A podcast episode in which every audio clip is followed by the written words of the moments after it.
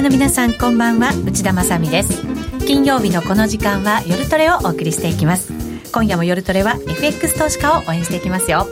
それでは出演陣紹介してまいりましょう。まずは高野康則さんです。こんばんは。よろしくお願いします。よろしくお願いいたします。ノーディーです。よろしくお願いします。ゆきなちゃんです。よろしくお願いします。よろしくお願いいたします、えー、さてドル円ですが111円台ミドルまで来てますね。はい。ここ結構重要なポイントなんですよね高野さん。そうなんです。あのー、この111円ちょうどちょチャートを出してもらっちゃうのが一番早いかな、はい、オープニングからね。はい、はい、あのー、まあ、週足の一目均衡表の基準線がここにあるのとあと7月以降で何回だっけな？5回か6回、うん、あの高値とか安値になってるんですね。この111円プラスマイナス10銭っていうのが。なのであの僕プライムストラテジーので使ってるチャートずっと111円のところに線引いてあったんですけどまあよくぞ戻ってきたなとそうですね。ただここをさらに下に抜けてしまうと、もうちょっと私たちは下を見ておかなきゃいけないのかな、ね、という感じ、ね、あのまあ基準線があるっていうことは要するに過去26週の高値と安値の半値だっていうことなので、はい、そこを抜けるとまあ逆側に同じだけぶれる可能性が出てくるんですけど、はい、まあ、ただ意外とまあ円高のことを言ってる人が多分多いんですけど世の中的には。僕意外と終わってもいいのかなって、まあ、まだ上上は重いんですけどね、ただあの、カレンダー的なことを考えると、かなり、まあ、そのシカゴだけではないですけど、個人投資家さん含めてですねやっぱり上を期待してた人が多かったんで、114円台って、かなりこうドルロング、円ショートが多かったんですね。ポジションがね、ずい。ぶん傾いてました、ね、でそれが結局もう昨日アメリカ感謝祭だったじゃないですか、はい、感謝祭からクリスマスっていうのはすごい特殊な我々日本人によくわからない世界なんですけどあの感謝祭っていうのはお盆みたいな感じなんですよね。日本人の感覚でいうと。もうじゃあ本当に皆さん休んで、うん、で実家帰って、えー、で兄弟もそれぞれ家族連れてきてみんなでこう家族で過ごすとかね。で今日いわゆるブラックフライデーですけど、はい、今日はとにかくみんなで家族で買い物に行ってプレゼント買い買うみたいなね、はい、クリスマスもあるのに今も買ってどうすんだよっていう気はしますけど、はい。うん、そういうことであのすごく大事なあの期間なんですね。で基本的にもう仕事をしない期間だ。あの特に金融機関はあのまあ、僕のいた銀行なんかもそうだったんですけど11月末までの成績で来来年の2月に出るボーナスが決まるんですねほぼ。で12月にやって儲かっても増えないけど損すると減らされるみたいなそういう感じなんで、はい、だからもうシニアの人はもう仕事しないですよね。であとは海外東京とかロンドンにいる人はもう国帰っちゃうしみたいな。だからあとヘッジファンドなんかもまあ言われてるほど多くないんですけどやっぱ11月決算というところも結構あるので、はい、そうすると決算締めてあ今年は儲かった儲かったじゃあいくらボーナスもらえるからって言ってもうあのカリブとか、そういうとこ行っちゃうみたいな。商いがねだから随分薄くなる、ね、やりにくいんですよね。でだそれをその手前でだからもうポジションの整理あの閉じるべきポジションはもう閉じられてる可能性があるんですよね。であとここから下もし下がるとすると、はい、日本の個人投資家の人の投げってことになるんで、はい、まあ、そういうことになってほしくないなと思うんですけどね。はい。えー、今日もその番組の中でお話を伺っていきたいと思います、えー、ぜひ皆さんもツイッターや番組ブログでご意見ご質問など寄せていただければと思います。それでは今夜も夜トレ進めていきましょう。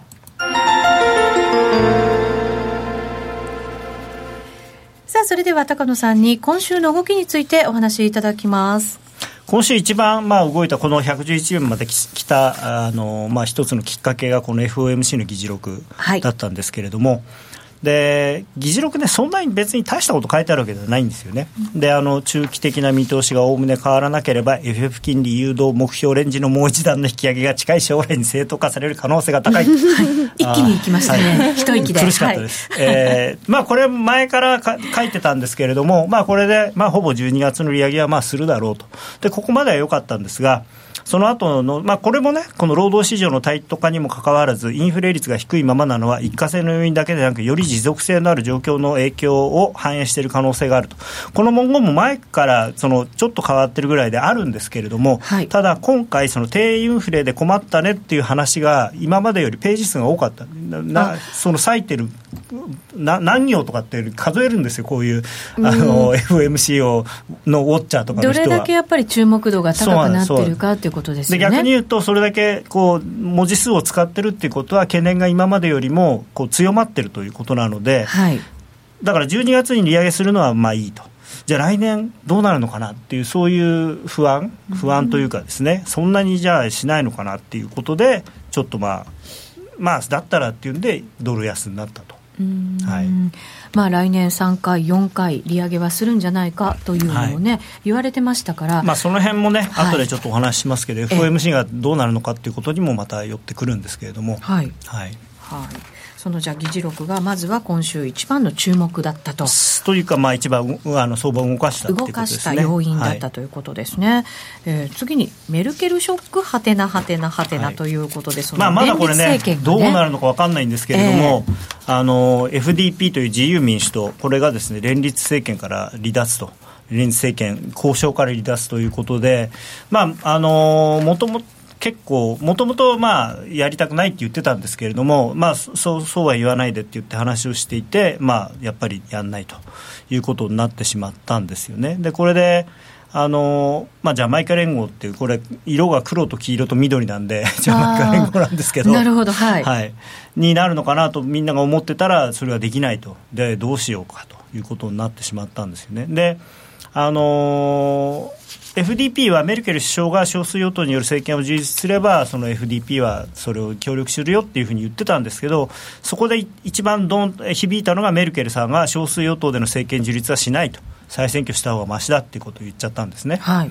でただ、これはね大連立にはオープンっていうのとセットで言ってるんでそういえば FDP がいやいやそんなもう一回選挙とか言わないでよって言ってこう来るんじゃないかなっていう計算も多分あると思うんですよ。はい、あの結構皆さんあの票を落としてるんでもう一回やるとさらにあの例の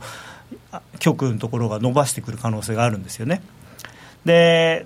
もう一つ面白かったのはあのドイツっていうのはその大統領と首相と両方いるんですねで大統領っていうのはまあ基本的には、まあ、お飾りっていうと失礼ですけれどもそれほど普段は表舞台で何かやるっていうよりは、まあ、あのいわゆる元首としての仕事なんですけど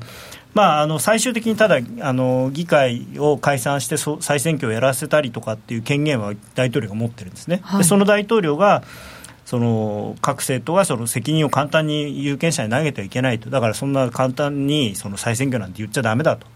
いうふうにおっしゃってて、これはね、なかなか気が利いてるんです、この2行目が。選挙において政治的責任を担いたいとして訴えていた政党が逃げ出すようなこと許されない。だもともと FDP だって、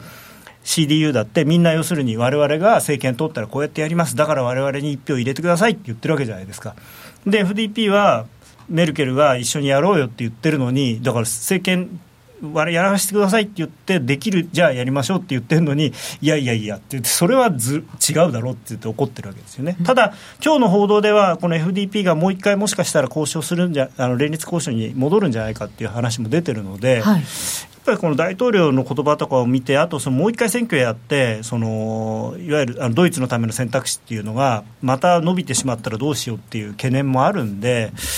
まあ、最終的にはこのじゃあの大連合、もしくはジャマイカ連合、どっちかでになるのかなという気はするんですけれどもね。そうすると、じゃあ選挙ということではなくまあ、もし選挙になると、ユーロもう一段売られると思いますね、えー、でそれももちろん結果によってはもっとでしょうし、はい、まあ、もう一段というか、今、ちょっとね、ユーロ戻ってきましたけど、だからこの辺のあのドイツの政治って非常にまあ難しいですね、はい、このユーロ圏のところのこう政治的安定みたいなところがユーロが買われてきた一つの理由だったわけですよね。メルケルさんが首相になれるかどうかっていうのがやっぱりすごく大事なんですよね、はい、なんだかんだ言って今の EU っていうのはメルケルさん頼りなのであのもう一番長くやってらっしゃいますし一番まあまともって言ったら失礼ですけど、他でマクロンさんがもう全然頼りにならないっていうのがだんだんばれてきたんで、はい、そうするとやっぱりドイツ一本足打法みたいなのが続いちゃってるんですよね。はい、でそのドイツでメルケルさん以外にじゃあ誰かその国を引っ張っていけるあるいは EU を引っ張っていけてそのまあイギリスとの交渉がありますんでね。その辺をちゃんとできるその支柱になる人が他にいるのかっていうとやっぱりちょっと見当たらない感じなんだと思いますね。現状はっていうか、うん、これってどうまとまるとユーロがもっと一段上がっていく可能性がだからまあメルケルさんがちゃんとあの多数派の連合連合というか連立政権を作って首相になれば、はい、まあみんな安心できると。いうことになってくるわけですね、はい、はい、この辺はじゃあちょっと政治的な動き、落ち着きを待たなければいけない、うん、ということになりますけれど、アメリカの方でも FRB 議長、時期の方がね。でちょっとね、はい、あのまあ、これ、順番がどっちから言ったらいいのかな、このこの間ね、あの就任というか、あの承認されたクオールズさんという人、新しい FRB の副議長。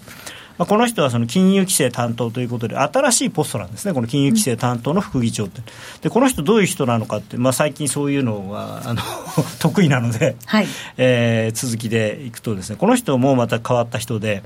一応、コロンビア大学で哲学と経済学は勉強してるんです。ただ、大学院はやっぱりあの法学法科大学院で法学博士なんですね。うんで、えー、法律事務所に就職をして最初。で法律家として仕事をなさった後で財務省に入っていると。いうことで、まああのー、ここ注目していただきたいのが、まあ、ずっともうここ最近言ってるようにパウエルさんも要するにあの法律家なんですね。経済学の人じゃないんです。で今この2人は新しく議長副議長になる決まってる人は法律家2人と。で一方でですねこれはちょっと大変 FOMC 異常事態と書いたんですが、はい、あのスタンレー・フィッシャーさんこのあのこの間お辞めになった副議長。この人は MIT マサチューセッツ工科大学の経済学博士。でイエレンさんがまあ2月にお辞めになるじゃないですか、はい、この人は、えー、イェール大学の経済学博士。でダドリーさんが来年前半にもう辞める引退する早期に引退するというふうにおっしゃっていてダドリーニューヨーク連銀総裁っていうのは UC バークレーの経済学博士で元ゴールドマンの、えー、US 担当チーフエコノミストであともう一人ブレイナードさんっていうあのちょっといい感じの人がいるんですけど この人もいい感じの人？ラエル・ブレイナードさんこの人もあのもともと,、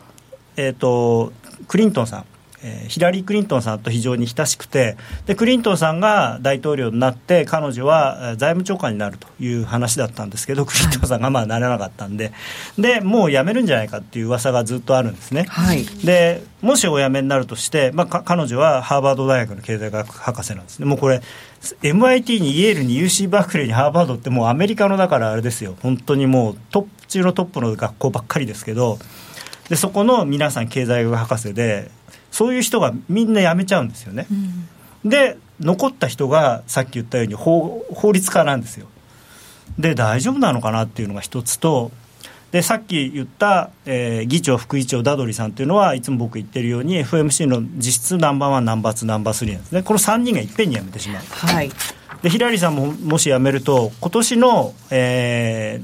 ー、FOMC で投票権のあった人に残るのがパウエルさんだけなんですよまあ、クオルズさん12月投票しますから、まあ、そのそういう意味では2人かもしれないですけど実質的に1人でしかも、えー、7人 FRB の理事あの議長副議長を含めているんですけどそのうち5人が空席になる可能性が出てきてるんですね。で来年新しく投票権を得るその地区連議持ち回りの地区連議の人たちはえー、2人がラッカー・リッチモンド連銀総裁とクリーブランド連銀の総裁、まあ、これクリーブランド連銀の総裁はまだ実は正式な人が決まってなくて代理なんですけど、まあ、伝統的にクリーブランドはタカ派の人が多いんでおそらくタカ派と。で残りのアトランタとサンフランシスコの人も中間派なんでハト派の人は誰もいなくなるんですよ。はい。なのであののその残りの5人が誰になるかまだわからないんですしその5人選ばれるとも限らないんですね。今までもずっと3人空席のまんまだったから。だからちょっと FOMC が今までと全く異質なものになる可能性があるのですごく難しい。さっきの議事録とか見てても、うん、議事録はいいんですよ。あれはでもあれ今のメンバーじゃないですか所詮。来年になってその全然違うメンバー特に投票権を持ってる人がになってしまうと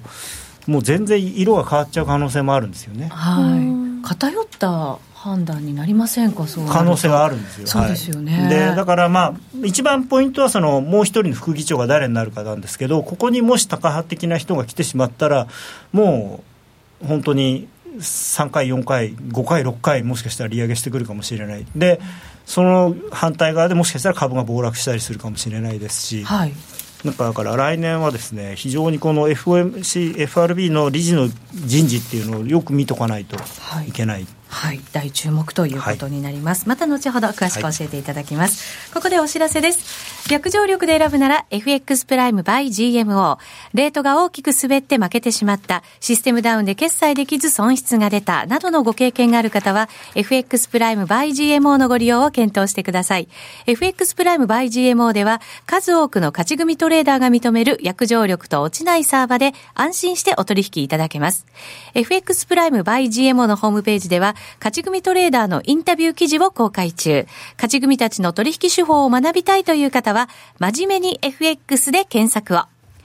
株式会社 FX プライムバイ GMO は関東財務局長、金賞第259号の金融商品取引業者です。当社で取り扱う商品は価格の変動などにより投資額以上の損失が発生することがあります。取引開始にあたっては契約締結前交付書面を熟読、ご理解いただいた上でご自身の判断にてお願いいたします。詳しくは契約締結前交付書面などをお読みください。ラジオ日経ポッドキャスト。過去に放送した番組の一部やポッドキャスト限定の番組を iPod などの MP3 プレイヤーでいつでもどこでもお聞きいただけます。詳しくはラジオ日経ホームページの右上にあるポッドキャストのアイコンからアクセス。地方競馬情報番組競馬インパクト。交流重賞の実況録音や各地で行われた主要レースの結果など全国の地方競馬の情報を15分にまとめてお伝えしています。ラジオ日経第1第2で競馬中継終了後の夕方4時45分から放送です。競馬中継が聞けるラジオ日経のテレドームサービス。東日本の第一放送は0180-99-3841、99-3841。西日本の第二放送は0180-99-3842、99-3842。情報量無料、通話料だけでお聞きいただけます。さあ、それではここからはゲストコーナーです。今日のゲスト、島利京さんです。よろしくお願いいたします。よろしくお願いします。ドル円が111円台ミドルに入ってきましたので、はい、はい、ここからちょっといろいろお話伺っていかなきゃいけないかなと思います。直近では111円38銭、39銭あたりということになっています。どんなふうにご覧になってますか？えっとですね、はい、まああのこのところドル円が崩れてきたんですが、はい、理由としてはまあニュースとかあるんでしょうけれども、まあ IMF のポジションが傾いてるっていうのもあるんでしょうけれども、あのあまり知られてない理由として。えっと、一つあのその税制改革が法数決まりますよね、はいトランプさんの。そうすると、まあ、法人税が何パーセントとか、そういうのもあるんですけれども、一つ、リパトリ減税っていうのが決まるんですよ。はい、本国投資法、ええ。まあ、昔の言い方で言うと、本国投資法ですね、はい、そうするとですね、利益を上がったらです。あ、海外で上がった利益をですね、本国に戻すときに、まあ、ユーロからドルに変えたりするんですけども、その時の税率が今だと、まあ、法人税35%ですから、35%かかりますけれども、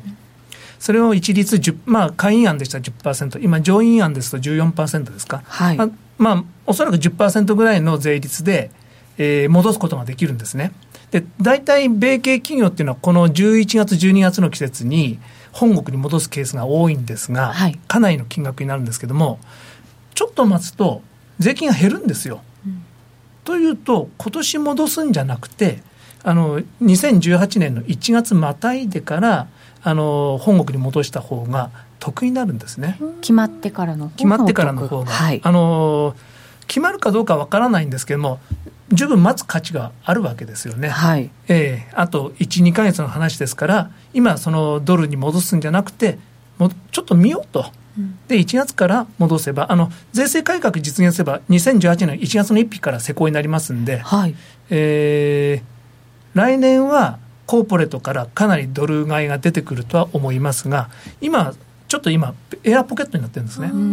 いつもだったら、例年はこの時期に、そのレパートリーの動きが出る、出てもおかしくないけれども、ねええ、今年はそれが先に伸びてしまうかもしれない、今年は止まると思います。じゃあ、こういう値段の下がったところとかで、こう値頃感みたいなもので、実質的にお金をアメリカに戻そうとしている人たちが、普段なら支えられたのに支えられないから、どんどん下がって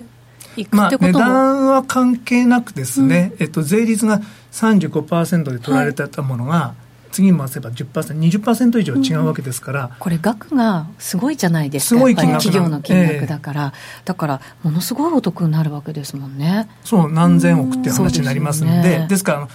10円とか5円の違いじゃないんですよね、はい、えー、の20%以上ですから、その20円以上違うんで、為替レートで考えると、え今年は出出ないと思います。でしかもあの114円台の攻防をやったときにですね、まああの自民党が勝ったと、黒田総裁の金融緩和続くと、株も上がってる、いや、いつかドル円も上がるでしょうって、一生懸命買ったんですけど、あれ、上がらないと。はい。えー、でかなりロングが溜まってる。で少しずつ諦めてきたところなんですけれども、まあ、そうは言ってもあの110円とか111円この辺りからはあの日本の機関投資家さんが買うレベルになってきますんで、ちょっとこの辺はしっかりするとは思うんですけれども、ちょっと戻りがあまりですね、強くはない形になると思いますんで、えー、今年はそのクリスマスあたりにかけてですね、ちょっと厳しい、ちょっと緩いかなと思っております。ただ、来年の1月はドル上がるんで、おそらく。そうですね、今戻してないから、こう、えーあの下がってきたりとか、あとは上がるスピードが緩いってことは、来年そこに溜まってた部分が、どちらにせよ一度に戻ってくるってことですもんね。そうなんですね。ですから、それが見えてるんで、そのクリスマス前後あたりから、来年ドル上がるでしょうってことで、ロングにする人が出てくるんですね、きっと。うんうんそれでもまあ、どれぐらいですか？ね、なんかこう、ドル安に行くその幅と、ええ、で結局、そのドル高に行くんでしょうけれど、え、それってこう波がどれぐらいの大きさなのかっていうことになりませんか、クリスマスの薄い中を狙ってですね、もしかしたらすごい円高に行くかもしれないですし、そういうリスクももちろんあります。はい。ただ、まあ、あの日本の機関投資家さんは、あの今年ヘッジなしの外債投資を増やしたいという意向のところも多いので、まあ、そういった玉が若干サポートして、まあ、やっぱり108円ぐらいから110円ぐらいがしっかりしてて上はだんだん114円115円が重くなってっていうそういう相場がしばらく続くんですかね、わ、うん、からない結局なんか年内のそのレンジの中っていうね、うん、感じにはなりますよねそういう水準伺うと。うん。ちょっとまあ、つまらないって言えばつまらない、今年1年は本当に、あのなんていうの、去年の今頃はトランプラリーで、うわ、内田さんもすごく儲かりましたよね。いやいやいや でも動きがね、ダイナミックでしたもんね。ええええ、ダイナミックでした。そのトランプラリー101円に行って118円に行って17円のレンジがあったんですけども、はい、今年1年そのレンジを超えられないわけですよね。10円ぐらいの幅、ええはい、わずか一月ほどの動きを、この1年かけても超えられなかったと。うん、まあ、相場ってそういうものですから、はい、まあ、あの来年はですね、いろいろ動きが出てくると思いますんで、まあ、注意しながら、まあ、チャンスを待ちたいなと思います。はいわかりました。ただやっぱり気になるのがそのアメリカの金利に注目されている方々が非常に多いと思うんですね、はい、長短金利のその縮小というかそのこのこの辺をどんなふうに島さん考えているのかなと思うんですけど、えっとですね、昔、為替レートってよく2年の金利あたりによく反応してたんですが、はい、今、10年の金利への反応度が非常にもう、まあ、そうですよねかなり高いんですね。えーえーと、それはあのその機関投資家の見てるものがちょっとだんだんだんだん長期になってきてるからなんですね。えーと、例えば日本の国債でも今10年がこう0%近辺で固定されてるんで実質的にマーケットは20年債とか30年債の金利が指標になってるようなものですから、うん、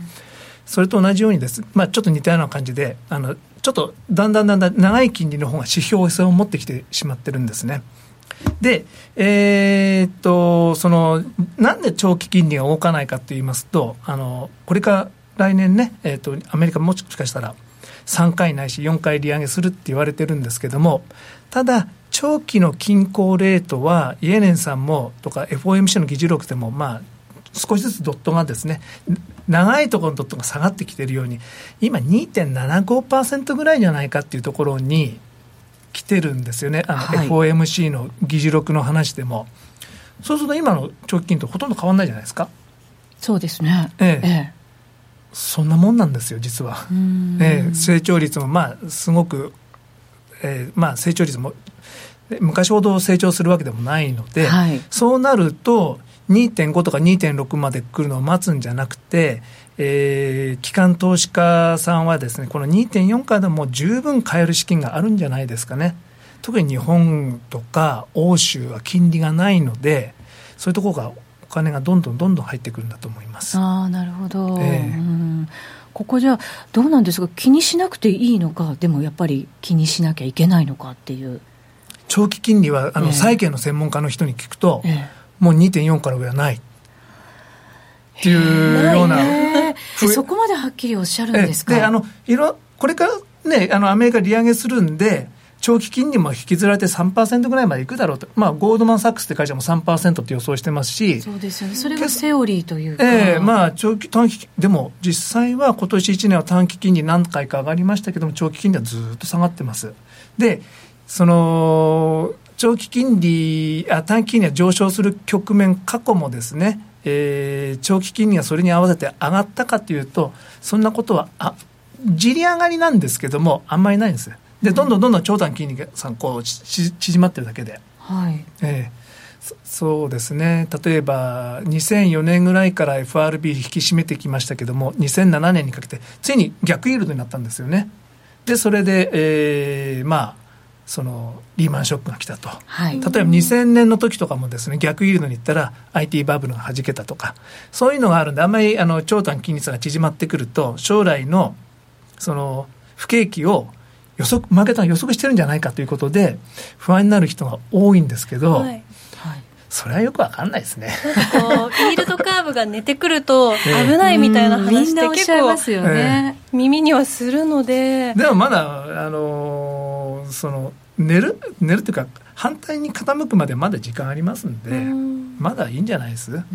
ええ。ー傾いたとしたらでもどうなんですか？やっぱりちょっとショック安みたいなものとかっていや。あるんですか？いやあまり気にしなくていいと思います、ええ。本当のことを言うと。そうなんですね、ええ。前からですねほらあのマーケットは不景気を予想してるんだって。いやそれでもその去年の頭にも言ってる人いましたしその前の年にも言ってる人がいましたし 毎年あのいるんですよはいあのピンポイント考えずにずっと喋ってるだけなんでそれはいつか当たりますけど そういうもんなんですね。ええ、あの形状はそうなってます。はい、はい、そうですねで。ああ、そうで、ね、もアメリカ実際見ててそんな不景気する来るとはとても思えないですけどね。経済指標なんか見てるとね、やっぱりすごくいい状態保ってるんだなっていう感じはしますよね。絶好調ですね。これでまたね、え減税になったとすれば、え、さらにやっぱりこの景気が拡大していくということも、可能性としてあるわけですよね。ええ、そうですね、ええ、あまり資格がないような感じがするんですが、はあ、そうなんですね、えサイクルもね、いろいろ言われてはいますけど、ね、すぐ何年サイクルとかっていう人いるじゃないですか。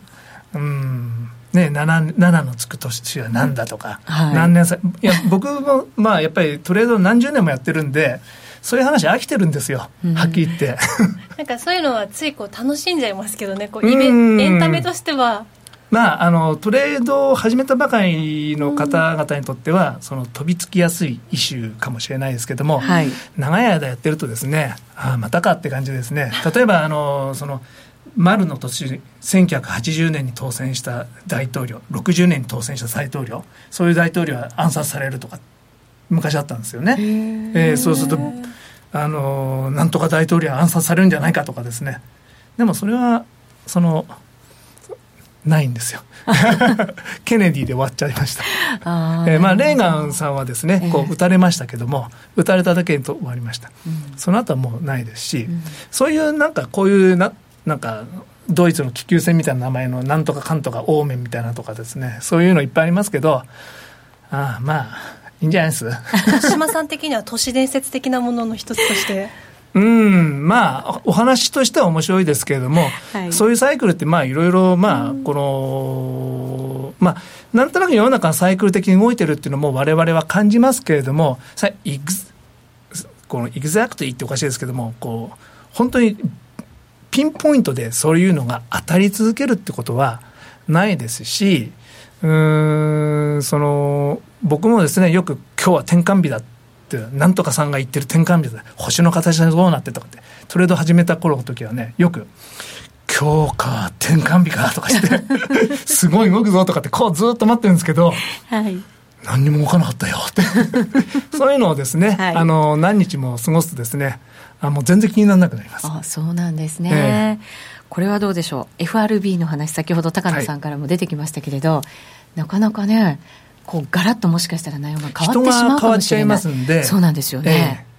そうなんですけれども、やっぱりトランプ大統領の意向を受けて、パウエルさんは選ばれてるんで、忖度しちゃうんじゃないですか、やっぱり。お,、えー、お前は低金利のが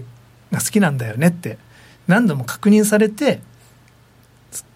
パウエルさん選ばれたわけですから。いやパウエルさん優秀な方だと思うんですね、はい、そうなんですけれどもでもあのー、ちょっと小物感があるんですよ。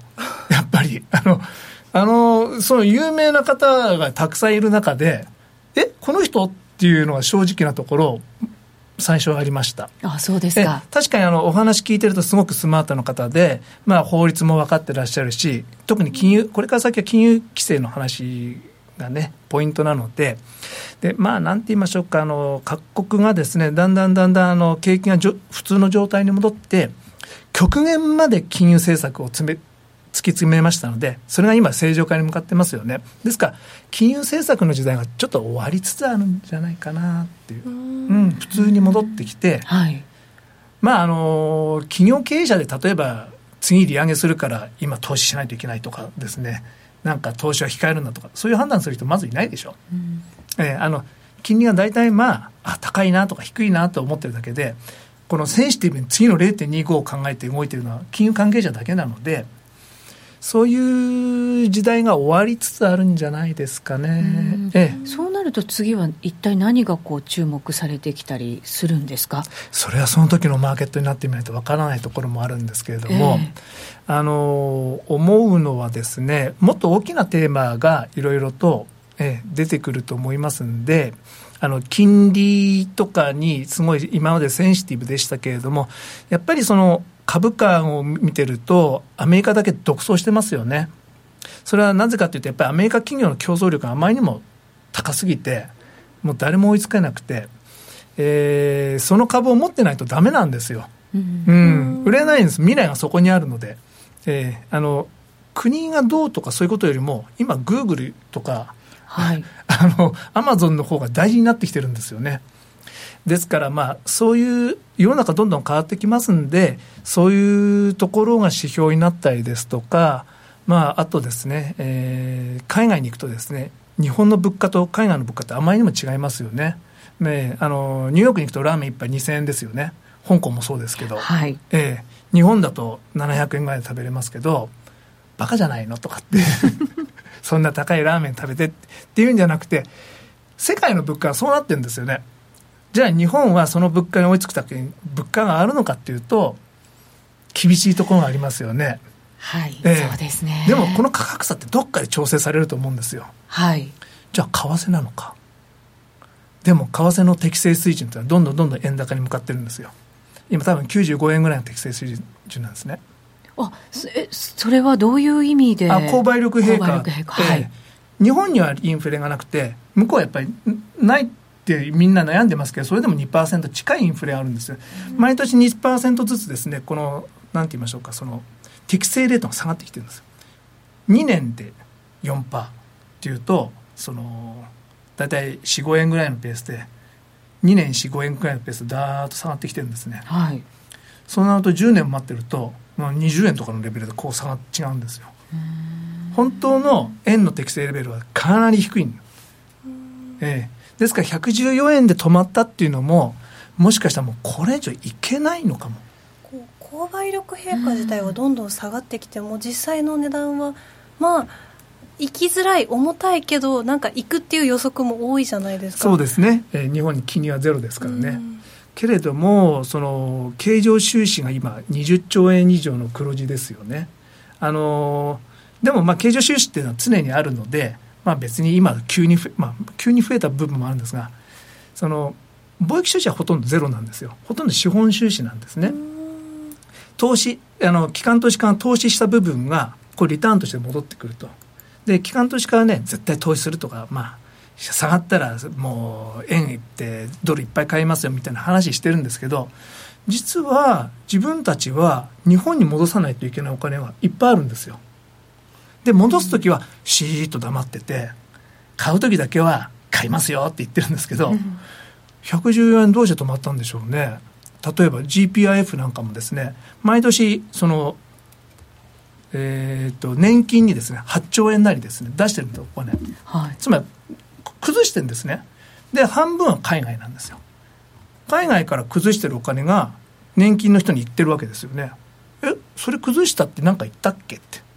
言わないんですけどだから海外からお金来てるんですよ。20兆円も。いつの間にか崩れて、ええ、いつの間にか崩してる。で海外に滞留してる部分もありますよ。でも滞留しきれなくてあの日本今ちょっとお金が足りないですからこうどんどんどんどん持ってこないといけない部分があるんですね。そこはシーッと黙っててあの買う時だけは大騒ぎしてるんですけどだんだんだんだんそれがやっぱりバレてきてるっていう部分もあるかもしれないですね、うん、そうなるといくら金利がマイナスでも円高にいっちゃうんですよ、ええ、持ってこないといけないお金があるんで、はい、そういう正直な話をする人いないですよね。なかなかいないですね、ええ。はい、だから円は実はすごい安いんです、ええ。だから政策一歩間違えると、はい、黒田さんこの間リバーサルレートって言いましたけど、ええ。えー、すすごく慎重に考えてやられてるんですけれども、この2015年の時にですね、実質実行レートでこれ以上円高は難しいんじゃないか、いくとは思ってないって一言言っただけにやっぱり天井になりましたよね。ですから今回もこのリバーサルレートの話で、アメリカの長期金利は多分そんな動かないんですけど、日本は多分長期金利上がっていくんですね、少し。えー、今 JGB ゼロですけど、どっかの時代に0.2とかになるんですよ。多分。0.2あの銀行が苦しいんで。そうなんですよね、えー、0.2とか0.3とかですね。それ20年が0.70.8とかこう上がってくる。そうすると日本は金利上がってきてるなっていうことになってくると実質的に金利差が縮まってくるんでうんとかいろいろありますよね、長期的に見たらもうど円円高の方向っていういやそこもまたちょっと そこもでもまた今度は違うんですね。言い切れないんですけども、えーまあ、トランプ税制改革で、あのアメリカがどの程度ですね、うん、3%も4%も成長したら、やっぱりアメリカすごいなって話になりますしね、はい、けどもそれを目指して、もう常にもうお腹いっぱい、もうみんな持ってるっていう部分もありますし、はい。えー、ですから、そのちょっと判断難しいんですけれども、それに、あの黒田総裁じゃなくて、本田悦郎さんが今日なるかもしれないっていう噂もねちょっとなんかお友達同士の訪問もありましたし、はい、本田悦郎さんになったら大変なことになりますよね。どうなるんですか？えー、やっぱりあの人はもうがむしゃらにそのインフレにしようっていう考え方でしょうから、はい、その彼の師匠であるバーナンキさんとかですねそのいろんな方がですねいや理論的にはそうだったんだけど実際は無理だったよとかっていろいろと告白してるのに彼だけは考え変えないんですよね。何が何でもそのですから円安にならなきゃダメなんですよね彼の考えだと。ですからなった瞬間にものすごい円安になると思うんですけどもその後厳しいんじゃないですかね。次々とすごい金融緩和を打ち出しても円高になるとかですね。ああ、えー、反応しない、逆に言ってしまう。えーあとですねそそれだもんだからより極端な政策を取る、はい、えー、例えば日本の債務を焼却しちゃうとかですね。すごいこととかやっちゃいそうな気がするんですね。安倍首相もよく分かってないし。何兆円効果みたいな、とんでもないことが。ちょっとここにあるえですから無利子のあの永久債を出してこれを焼却しちゃいましょう。実質的に債務消しちゃいましょうみたいな。そういうこと本田総裁だとそ本田さんと安倍首相だとやっちゃう可能性があるんですそういう時はどうなるんですかね。いろんなところに注目しながら、えね、本当そうですね。はい。えー、さてさてもう2018年を考えて私たちもねそういう動きをしっかりと見ていかなきゃいけないわけですけれど島さんは2018年に向けてマーケットのテーマどんなふうに考えていらっしゃるんですか？えー、っとですね、はい、今年はですね、まあ、トランプ税制改革で第二のトランプラリーがどっかで来るんじゃないかなと思ってたんですけれども、はいなかなかそのトランプ税制改革が実現しなかったことと、あと今、中身を見てみますと、トランプさんが当初言ってたような勢いのある内容ではなくて、やっぱりそのどこかから増税してこないと、辻褄が合わないわけですから、実質的なですね経済の扶養効果はすごく見た目よりもかなり小さいんですね。あの扶養その扶養控除みたいなどんどんどんどんあの削ってやってるんで、まあ、6兆円減税してあ6兆ドル減税して4.5兆ドル増税するっていうバランス。で10年間で1.5兆ドル程度なので、まあ、年間0.4%ぐらいのフローなんですが、はい、これってちょっとやっぱりちょっとがっかりかなっていうところはあります。はい、そうなるとやっぱり長期実現しても長期金利があまり変動しなかった、まあ、最初はですねリパトリー減税の話があるんでドルガーッと強くなると思います、はい、年初。そうなんですがそれがある程度一巡したところで、えー、今年来年の後半から再来年にかけてはドル厳しいんじゃないかなと、あとですね、ちょっと僕の中でやっぱりユーロの、まあ、ここ、向こう数年かけて、すごい上がると思ってるんですよ。ユーロですか？ユーロは、はい、ええまあ、ドル安、まあ、ドル、よくエコノミストの方ドルインデックスはこうですって、はい、出すんですけど、あれって半分以上ユーロなんですよ。ユーロですね、ええ、だからユーロドルのこと言ってるのと同じなんですよね。で、ユーロが安かったので、もともと1.3とか1.4は普通の通貨なので、はい、そこのまあ水準調整みたいなイメージなんですかね。えそこの、まあ、あの欧州も経済が良くなってきてるので、正常化してくると、そっちの方向に戻っていく、あと、経常収支がものすごく黒が大きいので、反動でもっといっちゃうかもしれない。うんだってちょっとリーマンショックの前まで1.6だったんですから。そうですよね、えー、それはじゃあ、ドルがもちろん弱くなるっていう要素もあるんでしょうけれど、ユーロがさらに強くなるからっていう。う今、経常収支がですね、はい、世界で一番あるんですね、中国よりも大きい。うん、でそのやっぱりその金融危機があったので、ドイツも、まあ、黒字も多いんですが、イタリアとか、そういう小さな国も、そのとにかく貿易収支のバランスを良くしないといけないということですごい努力されたんですよね、はい、そうするとイタリアもスペインもどの国も経常収支黒字なんですよ。あ貿易収支も黒字。そうすると相対としてはものすごく黒字なのでその年間50兆円ぐらいのレベルで日本は20兆なんですけど向こうは50兆のレベルで黒字なんですね。そうするとまああり手にはドル買いドル売りユーロ買いユーロ買い、えー、になるので、はいドラギさんもやっぱりすごい伸ばし伸ばしにしてますけど、どっかで正常化していかないといけないので、そうするとやっぱり来年1.3どっかでっていうような感じになるんじゃないかな。なるほど、えー、ユーロがすごくダイナミックに来年は動いていくと。で日本のは金利がゼロなので、ドル円があんまり動かなくて、ユーロ円が上がるっていうシナリオなんですが、こうやって喋ってるうちにだんだん考えてるとですね、ぱりちょっとドル円ってもしかしたらですね、えー、何かの表紙で円高になっちゃうかもしれないなっていうのがちょっと懸念としてはあります。そこはちょっと頭に入れておかなきゃいけないということになりますね。さっき99円とか、まあ、その辺の話も出てきましたけど結構下あるというふうにお考えですか？あ適正レートがそこら辺。そこら辺。はい、えーいややっぱり海外行くとですね何でも高いんですよね、うん、日本に来ると物価が安くてほっとしますけど そのねでもノーディーさんは世界あの世界的に活躍されてますから分かるでしょうけどあれって日本って物価安すぎないとかって思ったりしこうあの台湾にあの年に一度くらい行くんですけど台湾のもの物価が日本に比べて安いっていうイメージだったんですけど台湾ドルが伸びっててで大変でなんかこう台湾のものが安くないって思っちゃったんですね、うん、どんどんこう物価が上がっていて、うん、なんかこう日本の食べ物食事とかはやっぱりワンコインで食べれるものとか1000円で豪華なランチが食べれるとかっていうのがあるのでなんかこうちょっと感覚がずれてきたなみたいな感じはあります。そうなんですよね。僕も香港にちょっと前までいたんですけれども、はい、昔はですねあのすごい安い値段でもうあのお腹いっぱいになるからヤムチャが食べれたんですけど えローカルと変わんなくなってきたっていう感じ、まあ、要は日本が貧乏になってるんですね。でもそれでいいのかって日本安くていいなって喜んでるばっかりな海外からいっぱいお客さん来,、ま、来てますけど昔そのバブルの頃にですねあのイギリスとかに行くとこんな安い値段でセントアンドリュースゴルフできるよって言ってたのと同じ感覚だと思うんですよね、うん、憧れの日本だと思ってたのにやたら物価安いよって。こうほっとはするけど安心はできない感じが、え えしますよね。ね。あの、ね、個人的にはほっとするけどこう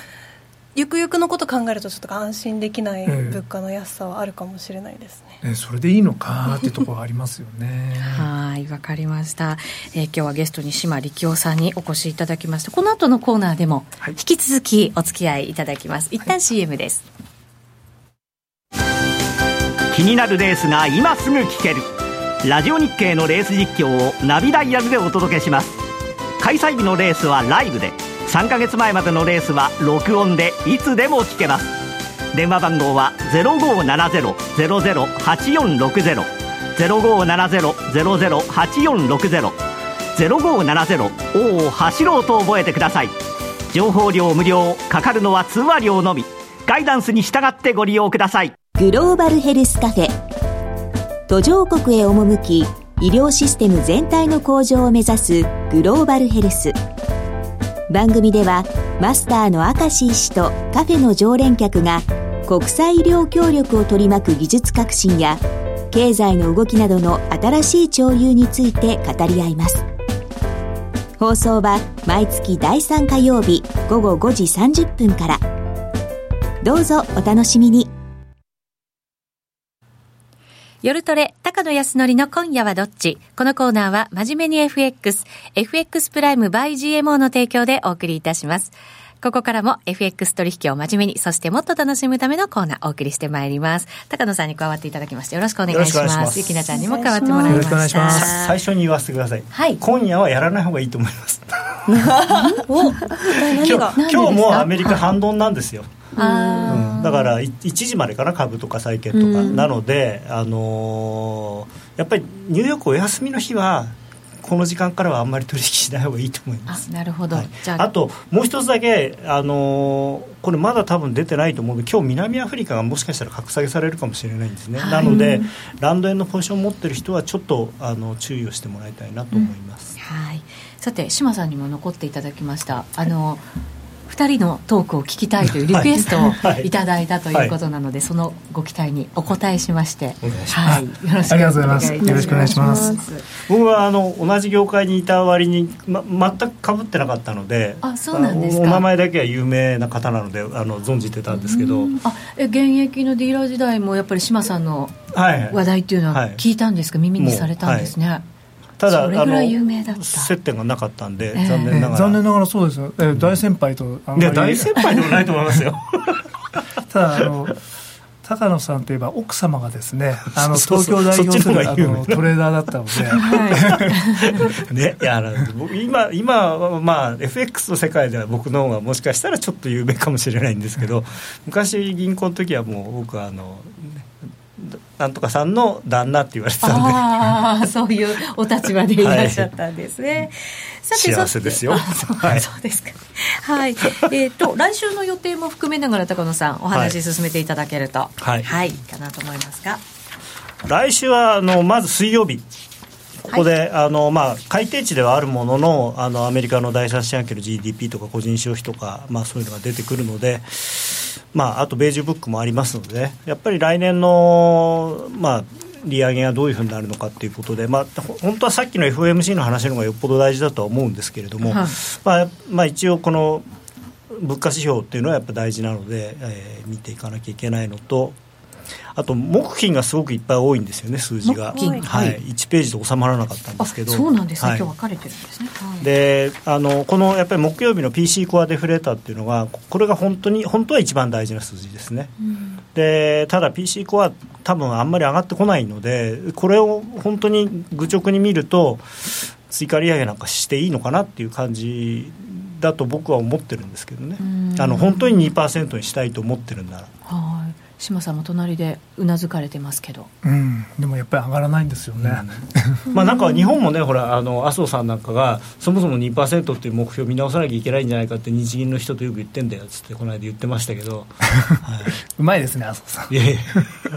もうちょっとね声がこういう感じなんです。けどそんなそうそういううまいか。でも本当にあのーちょっと、ね、最近、日銀どうなんですかね、なんか某スイス大使があの、俺にやらせろ、俺にやらせろって毎日のように喋ってるじゃないですか。そうですよね、あのー、なんて言いましょうか、はい、あのートレーダーとしてはですねあの本田総裁の方が多分マーケットすごい荒れると思いますんで 日本もすさむかもしれないですけど。いやでも、ね、聞いたことないですよね、あんなその原子工部は責任取れとか、俺が俺次は俺がやるとかっつって、で今日今日ね、ちょうどブルームバーグにこうインタビューかなんか出てて、うん、あの日銀総裁の話はまだしてないとかって言ってるから、でそれ、僕もしてないよと思って、うん、総裁就任の話を。みんなしてないんですよ なんか変わってますよねでもね。でもお友達いやでもやっぱりこの間の選挙でですね、うん、安倍首相に我々全権委任してしまったようなものですから、はい、そういうリスクはありますよね。よね、えー、選んだのは我々なので、まあ、えー、そうですね。でも本田さんだったら無理やり2%にしようとするんですかね追加緩和。何やるんだろう。いやもう極限までそのギリギリの政策を取ると思うんですけれども。買うとしたら社債とかですかね。いやそういうんじゃなくてもっともっと違うことをやる。えいやそのゼロ金利の、はい、えーと、永久債出して 債務消却しちゃうじゃないですか。そういう方向にちょっと5000億ぐらいやってみて 大丈夫だとかした1兆円とかっていうのはすごい。それってでもあの法律違反にならないんですかね？どどうなんでしょう。でも、ね、もうもう今やってますけどね。実質同じことを。まあ実質的に同じだって言ってしまえばそうなのかもしれないですけれども。うん。なんかちょっとこうわか荒れるっていうことだけは分かりました。荒れそうみたいな来年だから結構中央銀行の人事ってなんか楽しみというか、あれですよね、さっき FMC の理事が誰になるかとか、どんな人になるのかとか、はい、理事みんな法律家だったりして。なんか今年はこう政治のこうイベントが多かったんですけど来年はまあ政治っちゃ政治だけこう中央銀行の人事がすごく、前半はそうなりますよね、はい、またパウエルさんが最初に何しゃべるかとかですね。そうですね、えー最初落ち着くまでどういう人か分かるまで負けた、イエレンさんの時もそうでしたしね。でただ、まあ、イエレンさんはそれなりにこう実績があったじゃないですか、パウエルさんって要するに経済の人としてあのどういう考え方をそもそもハト派なのかタカ派なのかもよく分からない今まで全部全部賛成票しか入れてないから、ああんたは何なの？っていうのがよく分からない。いやっていうかその彼のキャラクターがよくわからない、人と立ち位置がないんじゃないですかね、立ち位置はトランプ大統領にあると。いやだからそ そういう意味ではもしその経済の専門家がもう一人の副総裁になった場合はその人がかなり強く強い実権を握ることになりますよね多分ね。なりますね。ですからうんでもやっぱり強い人来ないんじゃないですかね。あ、うん、じゃあもうかすんじゃうんでパウエルさんが築連銀の言いなりみたいな。いやそこまで。でも今にこのままだと2対4ですからね。築連銀の人が多いっていう。まあ、でも7人までさできますから。で、ね。えー、でも全部空席になっちゃうじゃないですか今の予定だと、うん、辞める人は決まってるけど入ってくる人が決まってないってそうです。ねまた声かけられても入りづらいですよね。そうそう。あの入りづらいとかがあるんですか？結局トラトランプ政権で仕事したくないっていう人が多い。だからその財務省とかでもあの人がすすすっからかんっていうかポジションが全然埋まってないんですよね。半分も人が埋まってない。あの政治任用っていうのかな、要するに大あの政権が任命してなるその幹部の人が半分ぐらいしかまだ人が埋まってなくてレピュテーションリスクを恐れてるんですかねみんなねそうなんじゃないですかね。普通は財務省でこういう仕事してましたっていうと次の勲章になってどこ行くんでもあの優遇されたりするのが、今回逆じゃないかっていう、うトランプ政権で何々やってましたって。ええー、マイナスになっちゃうんですよで言ってくれればね我々やるんですけどね。何でも。何でも。いやアメリカのね財務省でももう何でもやりますよね 言われれば。いやあのちょちょっとあのあの日本国籍捨てる過去は。ああれだって多分財務省のスタッフとかだったら大国籍あの政治家になるわけじゃないから。あそうですね、はい。えー、スタッフだったら大丈夫ですね。大丈夫だと思います。えっとお声がけお待ちしております。お待ちしております。じゃそのあたりの人事ですよね、なんかね、はい、来年やっぱり大きなテーマに前半はなってくるのかもしれないです、ね、特にやっぱり FOMC の理事がどういう人になるかによって、えー、その金利の上がり方が変わってきたり、ただ、はいどうなんですかね。あのあんまり高派な人来てそれこそもう何が何でも4回利上げするぞみたいになると株持つんですかね。それがねやっぱ心配ですよね。僕は持つと思ってるんですよ、ええ、あのあの株はその金利とかそういうの関係なく、だって PR も100、まあまあ、180の株買ってるのに、金利も何も関係ないと思うんですよね。ええ、すごいですよ、なんか株を勉強しちょっとでも勉強した人からしたら信じられないとかなんかこう、まあ、ええ、あのボリンジャーバンドでいうとプラス2シグマの上にいるからもう関係ない。もう乗っかるしかないところですね、えー、そうなんですけれどもあのヘッジファンドってみんなやっぱりその欧州とか日本が割安でアメリカが割高だからあのアメリカショートにして他の国をロングにしたりとかしてるポジションを持ってる人が多かったらしいんですけど、まあ、それがみんな焦げてるんですよ。アンワインド、えー、まだ買い切れてないんですかね。うんですからあのこういうゆっくりとした上がり方っていうのは、常に買いオーダーがこうピタッときてるということで、まあ、つまり損切りが待ってるんですよね、おそらく。だからクライマックスはまだ先と、ま、結構先まで続くかもっていう感じですかね、うん、でもやっぱりファングの株は落ちないと僕は思います。その PR がどうとかそういう世界じゃないのでビットコインはとめかくとしてですね、えー、まあ それこそでももう何にも関係ない感じですけどね。とにかく下がったら買えばいいみたいな。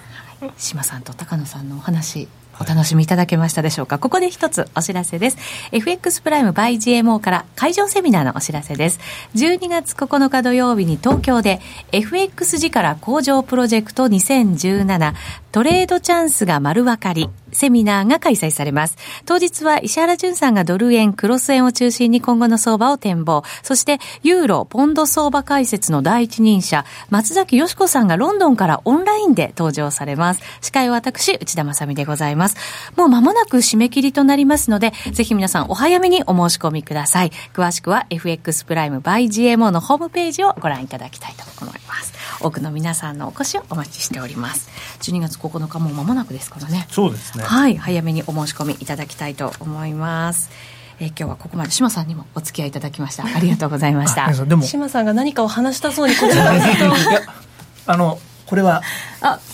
ありがとうございます。何かな？ついに。さん、おめでとうございます。ありがとうございます。え書状出版あそうですね。初めて出さ最初で最後じゃないかなと思うんですけどいやいやいやどんどんフィールドを広げられて素晴らしいです。あの開けた方がカメラに見えないかもしれない。